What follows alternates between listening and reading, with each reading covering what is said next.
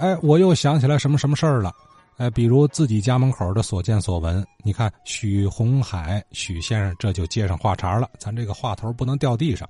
许先生听说上周讲哈，南市有个技巧队，五十年代练爬杆练的棒。哎，那时候这样的小据点小队伍在天津海了去了啊。许先生家住西头啊，家门口也有。那时候据我所知，不光是有一支这个像南市的技巧队好多地方都有技巧队你像那个嗯西头颐和酒店和那个西劳公所之间有一个徐家大院儿。这个徐家大院儿里头也有一支像那个南市那技巧队儿一样的，他是这个徐家大院三号啊，呃，我一个发小弟兄王震他的伯伯叫王通的组建的，当时这个技巧队啊有十几个人儿，很多高难动作，你像那个贴面人、擦蛤蟆、扯皮儿、端水瓶、呃，菩萨打坐。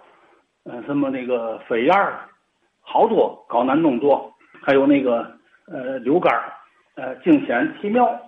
但是这些高难动作呢，在这些个技巧队员当中，他是顺顺手拈来，得心应手。看客们呢，经历一身汗，但是人家稳稳当当的就做完各种动作。不光是技巧队儿，这个大街小巷里头抖皮条的、举盾子、举石锁。扔沙口袋子、摔跤、高跷、胡同的小足球、小篮球，当时都是互相呃胡同和胡同比赛，学校和学校比赛。当时轰轰烈烈的这个群众体育运动，使得那个当时的天津啊，天津的体育在全国是名列前茅的。您当时是住西头是吗？啊，西头徐家院是哪趟街呀？就是一一河街。一河斗店和西劳公所当中，啊，他们这个技巧队叫什么名字呀？那我都不知道了，因为时间太久远了。啊，这里有谁练得好？我就知道这王彤是发起人，他练得好。这是什么年代？五二年、五三年吧，五几年的时候。他当时多大岁数啊？那时候他说二十多岁吧。那他们这个技巧队里有没有进入这个专业杂技团的？我估计得有。但是我还不知道实情。当时咱不光这个颐和颐和街，恐怕那个哪儿双庙街和友谊那儿，哎，这一带可能也有技巧队。他那个皮条就是嘛呢，搭一棚子，这个抖皮条嘛，他先抖两根皮条，抖来抖去回来啊，再盘上面，哎，在在皮条上做各种工作。嗯，他们这儿除了皮条，还练那个杆儿和杠子吗？对，哦，都练。杠子我倒没说，这是这个这个杆儿。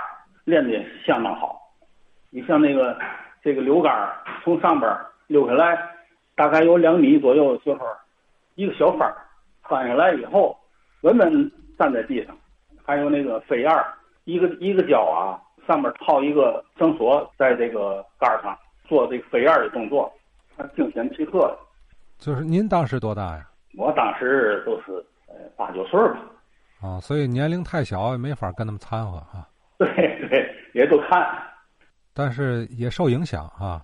也受影响，也跟着一块儿，像倒花砖啊，举那个小石锁啊，也跟着一块儿练。举墩子，小小孩的那个墩子，后来一点点嗯增加分量，举墩子，举举石锁，赢沙口袋子，到一直到练到十十多岁吧。那身边的这个小伙伴们也都练吗？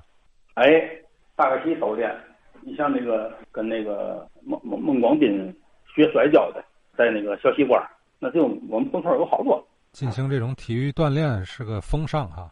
哎，是个风尚。对，那那我们那小时候，这胡同跟那个胡同约球，我们叫合球，走，跟他合去。那时候还跑些个，你像那个那个自发的那个丢铁饼子那个，那不都是群众体育运动吗？